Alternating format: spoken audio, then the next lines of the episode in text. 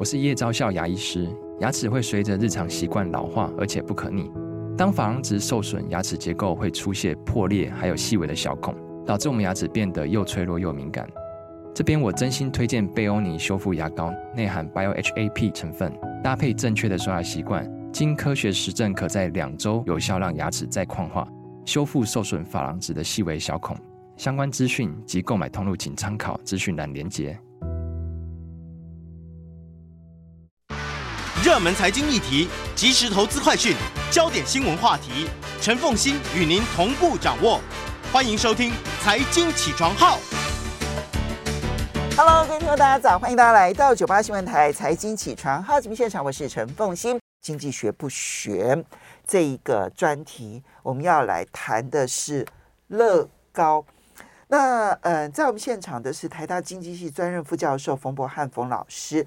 他今天呢，主要是嗯，根据的是《商业周刊》呢所出版的一本《玩得好：乐高的商业冒险之旅》。当个别公司呢，其实要出一本类似传记书，我都觉得很冒险，因为你不知道说他出完了这本书之后，会不会就开始走下坡哈。或者是比如说，我们看一个企业巨人，如果很早的在他事业巅峰的时候，而不是他快要已经结束的，呃，就是或者是说他人这个过世之后，我觉得那是不一样的。就在他巅峰的时候出传记，通常来讲不太妙哈。但是如果是他真的人告终了，然后呢，这个出传记的话，我都会觉得他那个传记就会比较值得读哈。比如说后来的贾伯斯传呐哈。那嗯，最近我的偶像刚刚过世，查理蒙格就是巴菲特很重要的副手哈。他是我的偶像，不是因为他有钱，当然他有钱是很重要，我们会认识他的一个重要原因。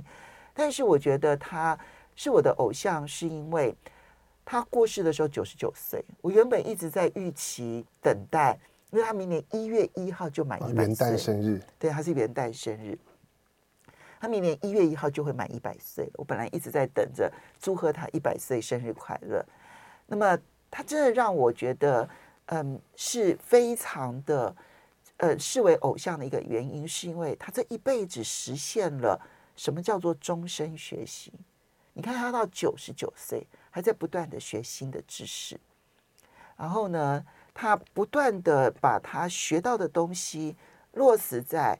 他的生活理念当中，啊那么，并且寻求智慧，他不去寻求知识，而且寻求智慧。那我觉得这一点到九十九岁还学习不懈这样的一个精神，就是我把他视为偶像的最重要的原因。好，祝福他上天堂，会觉得过得很开心。好，这个我们就来谈乐高。谈乐高也有道理，因为它终究已经是百年品牌了。对，它到今年九十一岁，哎，可以了，可以了，可以了，可以了。这中间历经过多次的挑战了。对，可是他们的第一代创办人是一八九零年出生，所以他在一九一零年代就开始创业。OK，对，冯老师，你喜欢玩乐高吗？有，我一直在玩。真的吗？到现在吗？对，我现在才玩，我才刚组合完一辆蝙蝠车，Costco 抱回家的。哦、oh，好好好好好，因为我其实你知道，在网络上有人就是专门组乐高的那个最困难的挑战，然后拍 YouTube 的，你知道吗？哦，我知道，对，哦、oh, 对。现在乐高他们还有一个计划，是让艺术家你可以设计新的造型，然后拿去投稿。就有台湾的设计师，他要推出一个弦乐四重奏，有获选，所以现在量产了。OK，好，呃，我儿子小时候非常喜欢乐高，他到现在也很喜欢乐高这样子。可是后来呢，就被散成都是那种小零件，有没有这样子.我们家有两大箱，两大箱的小零件。后来搬家的时候呢，我就全把它给丢了。哇，好，我很浪费。他会再买的。好的，我们为什么要关心乐高？我觉得。最重要一点是，当我回想我小时候玩的玩具，嗯，现在还在的，嗯，只有乐高，嗯，其他很多玩具慢慢都过时了。然后我现在在玩的还是只有乐高，对。但是如果我们从财务上来看呢，嗯，就是二十年前，二零零三年，那乐高全球的年营收是六十八亿克朗，因为它是丹麦公司啊，六十八亿克朗。到去年二零二二年呢，是六百六六百四十六亿克朗。哦，对，所以它等于在过去的二十年当中，还成长了十倍耶。对，不得了。然后，如果我们来看一个玩具品牌的市值，嗯、那现在乐高是超过七十亿美元。嗯，高高低低，不同单位估计略有不同。嗯、那相较之下，如果我们看芭比娃娃是七亿美元。嗯乐高是芭比娃娃的十倍。那另外一家出变形金刚的公司叫孩之宝，嗯、那他们这个品牌的市值大概是三到四亿美元之间。哦，孩之宝其实也是美国玩具上面的最大品牌之一啦。对，其实三大就是这个芭比的美泰尔，在乐高跟海之宝。海之宝的专长就是各种桌游啊，嗯、那个什么大富翁啊这些东西。对，嗯，刚刚我们讲说乐高在过去二十年它的营收成长十倍，可是你要知道，孩子们没有增加十倍，对，对不对？而且就玩具的营收整体全球的营收表现来讲，也没有成长十倍，所以它。商号一定做对了一些事情。对，我觉得它是一个百年老企业，而且很神奇的事情，这一百年它经历过不同的技术跟不同材质当道。嗯、他们创业的时候还是木造时代，嗯、后来面对了塑胶革命，嗯、到一九八零年代那个掌上型电子电子电玩开始出现，然后影视跟电脑网络，他们面对到不同的这些技术的更迭，却屹立不摇。嗯，这个其实是。嗯，就放眼所有的玩具产业，如果我们觉得玩具产业是一个充分成熟产业，对不对？它绝对是一个充分成熟，这跟我们熟悉的高科技产业是很不一样的。高科技产业每一天在前沿技术当中打转，可是玩具产业感觉上面谁都能做，凭什么乐高可以做到这么好？对，嗯，那我们就来看一下这百年来它经历过了哪一些挑战。重点是他如何克服挑战。对，其实我们今天玩乐高都说它是塑胶积木嘛。对、啊。可是乐高的第一代创办人，他其实叫做奥尔。嗯。他是一个木匠，嗯、他原本就是做那个盖房子、装潢跟木造家具。我小时候玩的积木其实就是木头做的。嗯。对，小时候我们其实很多，我其实我我看那个乐高的传记很开心，就是我小时候家里很多的玩具。他们书里面都有，哦、然后还有照片，哦、对不对？对啊。可是他，我觉得他在创业的初期遇到的第一个挑战，就是一九三零年代经济大萧条。嗯。然后之后开始世界大战，然后丹麦有牵涉到，嗯、那大家就不买房子啊，嗯，不装潢，不不做家具，嗯，怎么办？所以他其实年纪很轻的时候，他开始就需要转型做玩具。哦，所以他。其实反而是因为经济大萧条跟战争，所以才转型做玩具的。对，而且我在我读这个乐高史的时候很有趣，就是在经济萧条的年代，玩具产业才开始发展。为什么？小确幸就是我们现在会讲口红效应，哦、就是大家觉得说那个钱变薄了，然后生活变苦了，哦、大钱不会花，哦、可是小型的娱乐让自己开心的钱会花。有趣，然后再加上，而且我那时候可能会特别觉得小孩子很可怜，对不对？我不能带他去呃出外旅游啦，我不能带他做高档消费，所以就买个小玩具给他。对，然后那时候中产阶级开始兴起，那他们比较重视教育，所以会买玩具给小朋友。对，OK，我原来玩具产业是大萧条才出现。对，他那个时候的玩具，其实男生玩的就是各种各样的汽车、火车。嗯，然后女生在丹麦最流行的玩具，我今天看了吓一跳，是那个熨斗跟烫衣板，假的，哦、对，就扮家家扮家家酒的概念，对对对。那个小时候我也玩过，对，嗯，但是其实很快到战争结束后，他们的木造玩具事业开始兴起，嗯，马上就面对到一个新的挑战，嗯，塑胶开始普及了，这么快，战后塑胶就已经呃，这个其实。这是百年的历史，我们就快转，就进入到一九四零年代。对，当他们的木造玩具开始奠定基础之后，有塑胶成型机开始在商展里面出现。嗯，那这时候这个老木匠奥尔他年纪又更大，然后他的儿子老三是呃非常擅长财务的管理以及卖东西，那他们就要做一个大抉择。你是木造的公司，那你要不要去开始投资塑胶生产的机械设备？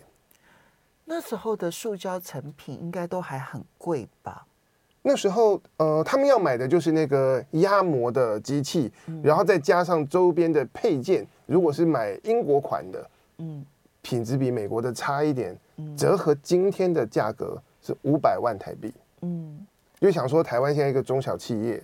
然后你如果是原本是做这个木头工厂的，或者是做做这个木头的工班，那你面对到新的技术，你要不要投资？嗯，结果他儿子是拒绝的，说太贵了，这样子我们买一买，到时候塑胶的东西做不起来，可能就就就破产。反而是这个木匠的老爸，他坚持说有新的技术，我们一定要尝试。哦，对，因为其实他们这个时候如果要要去做塑胶。确实很困难，因为丹麦本身在石化产业这部分看不出有利基点，嗯，对不对？在那个时候，即便现在也看不出有利基点，所以要做塑胶，不见得比其他国家地区要来的便宜。可是丹麦的木头相对来讲森林多嘛，对，所以他们的父子其实很多的辩论，反而儿子觉得说木造的东西才是高品质的，因为我们用最好的木料。那但是老爸觉得说塑胶可以量产，而且好像打不坏。哦，有道理。他提到了两个重点，一个是量产，对，另外一个就是损坏率反而是低的。但是当我在看这样的商业史的时候，我发现在每一个年代成功的，当然它有一个幸存者效应，可是那些成功的创业者，他们往往是最敢冒险，然后他们可以去判断哪些的新技术。之后会留下来，然后就勇敢的投资。这是每一个企业在接班之后常常会出现的困难，因为呢，创业者他自己本身呢很愿意突破，对，啊，可是呢，等到他的接班人的时候呢，他不具备有那个创业光环，反而使得他的突破变得困难了。所以你看盛田昭夫，对不对？哈、嗯，他那时候的 Sony 是最突破性的。可是等到盛田不再有盛田昭夫的 Sony，它的突破就变得很困难。现在的苹果其实可能也碰到同样的困境。其实我们在看乐高史的时候，也也会看到这件事情。他们的每一代的接班人，整个个性、经营哲学都不一样，嗯、所以就看到他们这个父跟子之间的冲突跟对撞，就就就是那种不同的经营理念之间的这个。的这个辩证，我觉得蛮有趣的。嗯，好，所以要不要去开始投入塑胶？那因为老爸爸的坚持，所以反而去投资了那五百万，五百这相当于今天的新台币的五百万。但你要知道，他那个时候是小公司，这五百万对他很多。对，然后愿意去买那一个塑胶射出成型，是不是？对对对，好，机器，对对对。好，那可是问题是，接下来就要面对新的挑战了。消费者接受吗？消费者其实接受，所以他们就是各种玩具都做。他们本来做呃木造的手枪，后来就变成做那个塑胶的手枪。嗯，结果我发现以前小时候我有那一把。对对对，我们都有。OK，那然后他们怎么进入积木的事业呢？哦，对耶，先从木头玩具开始，到塑胶玩具，接下来是积木挑战。对。积木，因为我们今天讲到积木，一定会想到乐高，但是一个事实是，塑胶积木不是乐高发明的。然后他们当年可以说是某种程度抄袭了别人的概念。嗯，是谁发明的？一九四八年，在英国有一家公司叫做同意，这家同意公司首度推出那个塑胶积木。就是我们今天看到跟那个乐高的那种塑胶砖块，嗯，长得就很像，然后正面有凸起的，然后反面是一个凹槽，然后你可以结合。那他们那时候就出 DM，说我用这些塑胶方块，我可以盖出各式各样的这个建筑跟房子。那乐高他们家族的人那时候就参加玩具展，就看到这个东西，他们觉得哎蛮好的，嗯，所以他们在一九四九年，嗯，隔年就推出。自己版本其实他们用的这个塑胶的这个塑胶砖块跟同一公司是一样。哦，那就是百分之百的抄袭了。对，他们利用的一点是同一公司的 DM 还有写说我们有专利啊，但是我们的专利是在英国以及一些其他的大国，嗯，我猜可能德国有，但是没有丹麦，他们就利用这一点在丹麦开始发展。嗯，现在的现在的这一种智慧财产权呢，是你呃有了这一个智慧的创意，而且开始执行的时候，就拥有了智慧财产权。但是以前是登记制，没有呃，这个专利跟创作的著作权两个还是有区分，所以专利的话会看你在哪些地区有申请。可是这个就会使得它的生产的产品是不是仅限于在丹麦，而没有办法走出去？一开始是，但是关键就在于为什么同意没有发展起来，而积木今天只剩下乐高。所以我们稍微休息一下。这就是商业史上面最大的一个挑战。欢迎大家回到九八新闻台财经起床号节目现场，我是陈凤欣。在我们现场的是台大经济系专任副教授冯博翰冯老师。今天要来看乐高的百年冒险之旅啊，确实这件事情是很让人觉得它就是有一个它特殊点。玩具产业并不是一个很大的产业，可是它越玩越大啊，就是不只是。呃，它的消费者族群年纪越来越大，还在继续玩哈，而且很重要的是，它不断的挑战突破哈，所以百年可以成为百年品牌，不是一件容易的意思的的情况。其实塑胶积木不是他发明的，是英国的同益公司发明的。那当时呢，英国同益公司其实也有在几个国家登记专利，对，而且应该都是大国。那么在这种情况之下的话，丹麦虽然当时利用同意没有登记专利的方式，而这个开始做这个塑胶积木，但他凭什么同意？最后我们现在已经不知道这家公司了，他已经倒闭了，反而乐高越做越大，凭什么？我觉得这里有一个很重要的观念啊，就是什么是创新？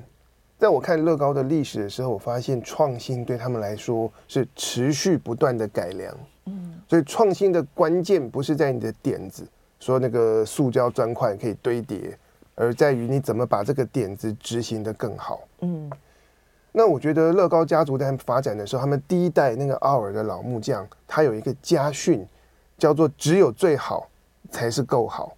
哦，这句话的那个丹麦文，后来就是挂在那个乐高的公司或是工厂里面，就是用一个牌子或匾额的方式。对那我觉得他们承袭了这个木匠的匠人精神。当他们看到这个塑胶积木的时候，就开始想，怎么样可以让这个东西变得更好。嗯，那有两点呢。第一个是一开始大家做积木的概念就很像我们今天看到有一些公司他们会推什么立体拼图啊什么的，就是一盒一盒的东西是独立的。你为了要做一个东西，你去设计它的这个。的这些元件，然后把它拿出来卖。可是刚才讲到这个乐高的第二代，他叫哥德弗雷德，他善于精算。他他觉得说，哇，我们家公司出了太多的产品线了，而且彼此是独立没有关系的。那每一条产品线我都要去估量，然后我需要去生产，嗯，那就造成这个呃成本就是支出是很庞大的。所以他想规格化，他想说，我能不能找到一个中心思想？就把我们所做的东西一以贯之，嗯，所以他就推出了一个概念，叫做系统，嗯，system，嗯，他说我们的积木就可以成为系统，用两种方式去演绎系统的概念。第一个是我们所有的元件、所有的零件都是相容的，嗯，你买这一盒乐高，那跟另外一盒乐高，他们这些积木砖块是可以混在一起使用，是是是是可以拼。这是第一个。第二个呢？假设我们有一个系列是盖房子，然后造桥铺路、汽车，让你可以造镇。那你一盒一盒的这个乐高买来盖的房子，你可以在你家里面这个地下室就把它拼成一个小镇。所以我记得那时候就推出了很多什么乐园新乐乐园系列哦，乐园系列也有啊，什么那个摩天、嗯、摩天轮啊，云霄飞车这些都有。你就把这里面在你去游乐园里头会玩的所有的那一些那那些玩具，可能它都是独立的一个产品。对对对。可是拼起来的话，就变成一个大乐园。对，可是他们早期的很多产品都是都是房子，都是建筑，嗯，然后可以有什么警察局啊、消防局啊，哦、对对对，然后住家啊、百货，还可以拼消防车。对对对对，那。他说：“你买的这些不同盒装的乐高之后，你可以自己把它组成一个小镇。你可以用你自己的方式，小朋友自己的创意去设计你理想中的一个城镇。所以它的系统从小的来讲，零件可以相互使用；对大的来讲，就是可以最后形成一个大世界。对，你可以去建筑建构你自己的世界观。嗯，那这个是系统。那他说，在系统的概念之下。”可以发生两件事情，第一个是小朋友或者爸爸妈妈帮小孩子买，买越多，他们就玩越多，因为你买两盒，可以可以发生出来的这些变化会多过一盒又一盒的两倍，没错。然后你玩越多，你就会去买越多，因此带动一个正向的循环。嗯，对。当然，可能其实也许他的出发点是觉得说。我要开这么多条生产线很不经济，可是如果说我今天零件呢彼此之间互通的话，那我这一条线可能都是蓝色的八格的，然后八八个凸的那一个啊，然后我这一条线都是红色的两个凸的，然后呢就是它的那个就变成，其实它的这个生产线就变得很单纯了。对，但它推出系统的概念，让它跟同意跟别的积木公司变得不一样。所以它就可以开始进入一个指数型成长，而它这一种概念就可以去申请专利了吗？呃，这个概念本身不行，但是关于专利，他们又做了另外一件事情。嗯，同一公司的那个塑胶砖块的结合机制不牢，嗯，因为它一面是凸起，另外一面就完全中空。哦，那一开始乐高就是模仿他们那。那但他们卖的非常好，所以就收到客诉。他抱怨说：“啊，小朋友花好多时间盖了一栋房子，结果不小心手碰一下，啪就塌了。”对对对，牢固。对对对，所以他们就持续不断的改良。他们是他们就是找到各种的机制啊，你需要让它可以结合的牢，可是要容易拆。嗯，对。所以他们在一九五八年，他们。找到了自己的方法，就是我们今天看到乐高版本，反面就是凹下去的那一面，它里面有空心圆柱，嗯，然后有那个圆柱的存在，圆柱跟边边所形成的空隙，可以让你把另外一面凸起来的部分插进去，完全吻合，对，完全吻合，组起来是牢，可是要拆非常轻松。OK，对，这件事情就打败了同这件事情，让他们可以在丹麦以及世界各国申请自己的专利。OK，而且他们很厉害，他们把过去十十年他们所实验过各种包括成功、失败所有的方法，嗯，都登记专利。哦，对，所以你想要重复制我们过去曾经失败过的，但是还不错的都不行了。对，我最好的方法我在用，但是第二好、第三好的方法，我也专利也是我的，你们都不能用。哇，这一点其实是还蛮厉害的，因为这种诶，这种系统概念，如果我我有印象，其实现在我们很多的家具有这种系统概念，其实看起来比较像是模仿乐高而来的。对，但是很多的玩，现在有一些玩具，它像乐高，可是它没有系统的概念。嗯、这两年，我觉得在台湾有红一个。就是乌克兰木造的那个立体拼图，嗯，它也是盖车子啊，然后盖一些机械装置，非常漂亮。嗯，我我很想买，但最后没有买下去。但他们就是他们每一盒他们的原件都是独特的哦，所以不同盒之间你是没有办法相容。就有点像是，比如小时候我们会玩那个用木片然后去拼接恐龙，对不对？哈，对。但是你会发现说，它每一个木片，它所在的那个位置是特别的。你不太可能在有一天这个恐龙你拆下来，然后我去跟别的组合，然后我会把它组合成为剑龙，或者说我会把它组合成为可能是这个牦牛，不可能。对，或者像很多的模型玩具就不符合乐高推出的这个系统的概念。OK，好，这个是。它很重要的一个突破，到今天为止百年不醉这样子，至少从一九五八年到现在，应该算是六十多年了啊，对不对？好，那接下来的挑战是一个丹麦的小公司，你要如何让美国这么大的一个市场，其他国家这些市场愿意接受你？当然，第一个他们已经有自己的专利了，然后要怎么出圈，我就讲。两件事情，他们第一次进美国是在一九六零年代，嗯、他们就呈现自己的那个系统的概念，然后在在商展上面，玩具展就推出说一个小镇，每个房子都乐高的，嗯、就他们拍一个什么照片呢？他们那时候第二代的接班人就站在他们所盖的房子的屋顶上，像巨人一样。哦哦哦哦，他要呈现的就是我们的玩具不止好玩有系统，而且品质比别人好，嗯、我踩不坏。OK，OK，、okay, okay, 这是一种诉求，没错。对对对。可是这个跟系统概念就无关了。系系统概念是靠他们那个整个把把整个城市，然后有摩天大楼，然后有这个矮的居家的平房都盖出来。但他第一个，他主打品质。然后他们在美国真正能够扩大，是到一九八零年代初期，他们跟全美国的麦当劳门市店合作。哦。是一九八零年代就开始合作了。对，一九八零年代这件事情让他们出圈，因为那个年代的美国，麦当劳是一个 for family，是父母会带小孩去吃饭的地方。嗯，那他就是所有的麦当劳门市，这个乐高会提供他们，就是他们搭建好用乐高建的这个麦当劳的这个 logo。嗯，那然后然后有他们示范的这个组合的东西，然后现场。给小朋友可以玩，就是玩乐区。那这样说起来是一个很经典的一个行销手法。对，然后小朋友买儿童餐的时候，就是就附送一袋一小袋，然后里面有几颗这个乐高的积木。他用这样的方式把乐高做到在美国是这个所有只要有家庭的人尽皆知。对。然后出了这个品牌之后，接着就是要靠它，就第一个先展现它的品质，对。第二个就去搭售这一个。最有名的连锁餐厅，而且是亲子型的连锁餐厅，这个是行销上面的手法。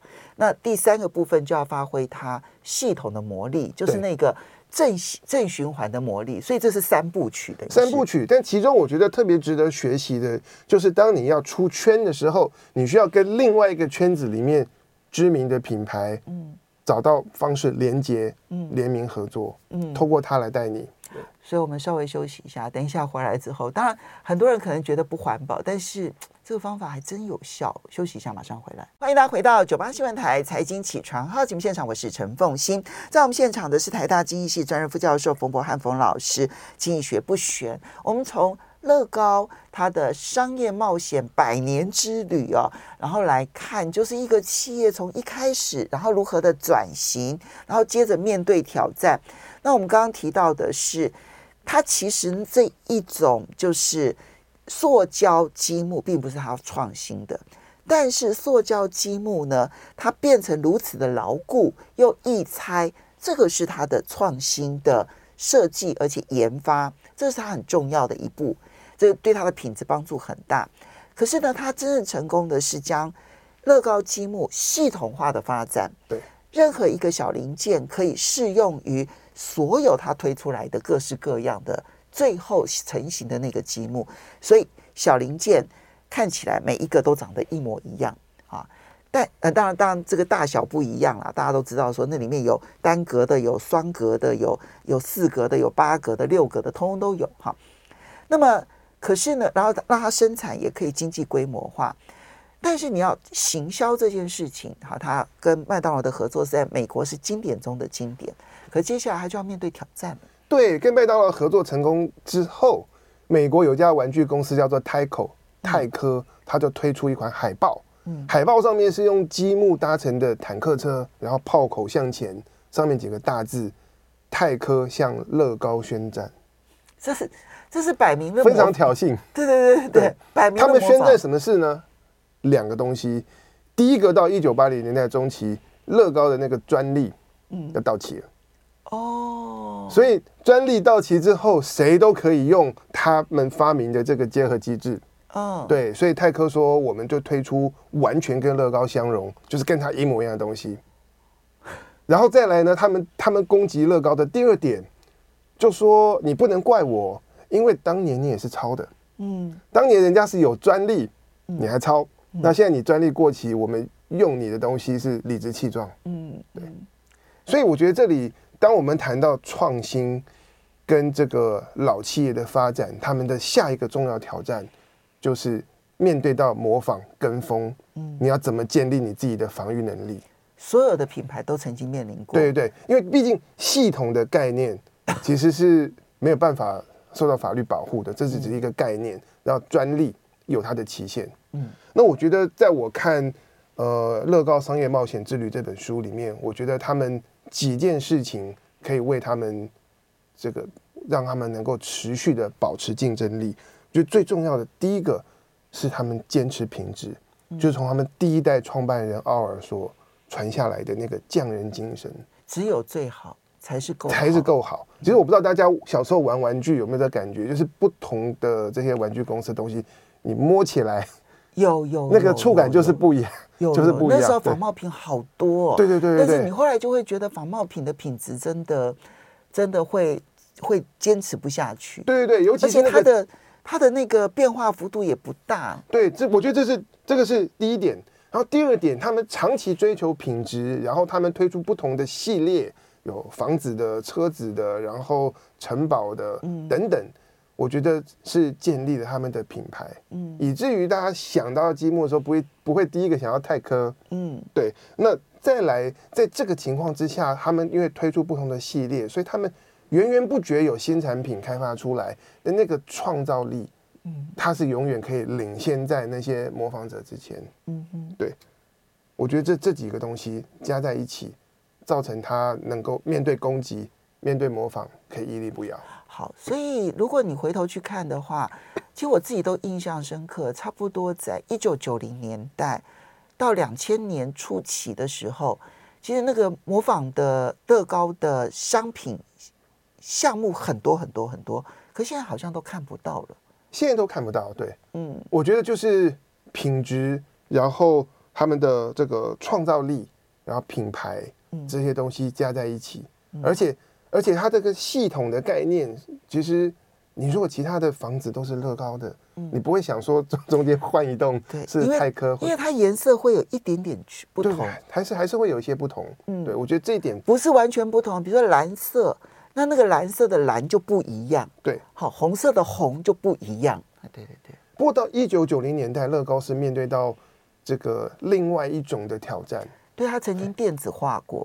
对，一九一九九零年代，我们有电脑，然后有开始有有有有电玩，更早之前有什么任天堂电视游乐器，嗯，然后也是在那个年代，各种的影视娱乐开始变得非常普及。嗯，那乐高面对到的挑战，那时候他们已经进入到第三代。在经营了孙子辈，他说：“哇，大家的时间都花在电子的东西，那小朋友玩实体玩具的时间就变少了，我们怎么办？”嗯，那我觉得他们一度，我觉得他们做了很多的尝试，但是曾经走走向一个错误的方向。他们把自己电脑化吗？他们开了很多很多截然不同的事业。第一个跟电脑结合，他们有一个机械的系列，是你可以用电脑写程式。然后来控制你用乐高组出来的这些机械装置、机械手臂。我有印象，但是绝大多数的人都觉得那个实在太难了。然后我看到一张老照片，一九九零年代，乐高就跟 MIT 的 Media Lab 一起开始发展 VR，嗯，还有元宇宙。就是我们要在虚拟的世界里面，然后来搭积木。嗯，那东西其实是有点像现在的麦块。嗯，可是他们走的太早了。然后他们结合教育，然后再来他们大量的开始跟 IP 结合。第一个就是星际大战，嗯，各种的这些这这个这个太空太空船等等。当他跟 IP 结，还有印第安纳 Jones。嗯，那当他们跟 IP 结合的时候，其实就要开始发展各种的特殊元件。比比方说，印第安纳琼斯那个小人偶，嗯，他手上拿了一个那个马鞭，嗯，那你马鞭就是一个特殊元件等等，那这些东西加在一起造成的总效果呢，嗯，就是他们的支出大幅的膨胀，在一九九零年代末期就开始面对财务危机。其实，在面对时代转变的时候，如何呃呃跟得上时代，但是又历久弥新，这是很多企业面对的挑战。当时乐高那个挑战看起来好像是因应时代，反而让自己误入歧途。对我，我我今天回顾，我还是觉得他们做多方尝试是对的，因为你不尝，你不尝，你不勇敢尝试，你不知道哪一条路是对的。我们今天看他走了很多条错的路，可是他如果都不做，嗯，他也不见得会会继续是今天的乐高。但是当他们在二零零三年面对到破产的危机的时候，他们做了几件事情。第一个是第一次引进家族外的人来担任 CEO，然后我觉得外人来，你就没有那么深的感情，你就敢裁员，嗯，砍计划，尊节支出，或甚至。变卖家产，什么家产呢？乐高乐园的股权。哦.这个是他们原本家族里面的人，其实我的这个心头宝贝是不愿意卖的。可是他做了这些必要的措施，然后帮助乐高公司重新找回初心，回到他们的竞争优势是什么？嗯，塑胶积木。这就是从二零零三年刚刚提到的。它的那个营营收从六十八亿克朗到现在二零二二年，他已经到了六百四十六亿克朗的营收，成长了将近十倍。所以这一趟这个乐高商业冒险之旅，这也是商业周刊呢他们所出版的这本书。其实一个百年品牌是怎么样子奠基，然后如何呃如何的转型，那又如何的去行销？看起来刚刚其实。这冯老师帮我们整理的很好，然后也让我们理解，就是说一个百年品牌能够成功哦，那个背后他当然还会面对挑战嘛，对，那就祝福他，然后继续的能够成功。我们要非常谢谢冯博翰冯老师，也谢谢大家。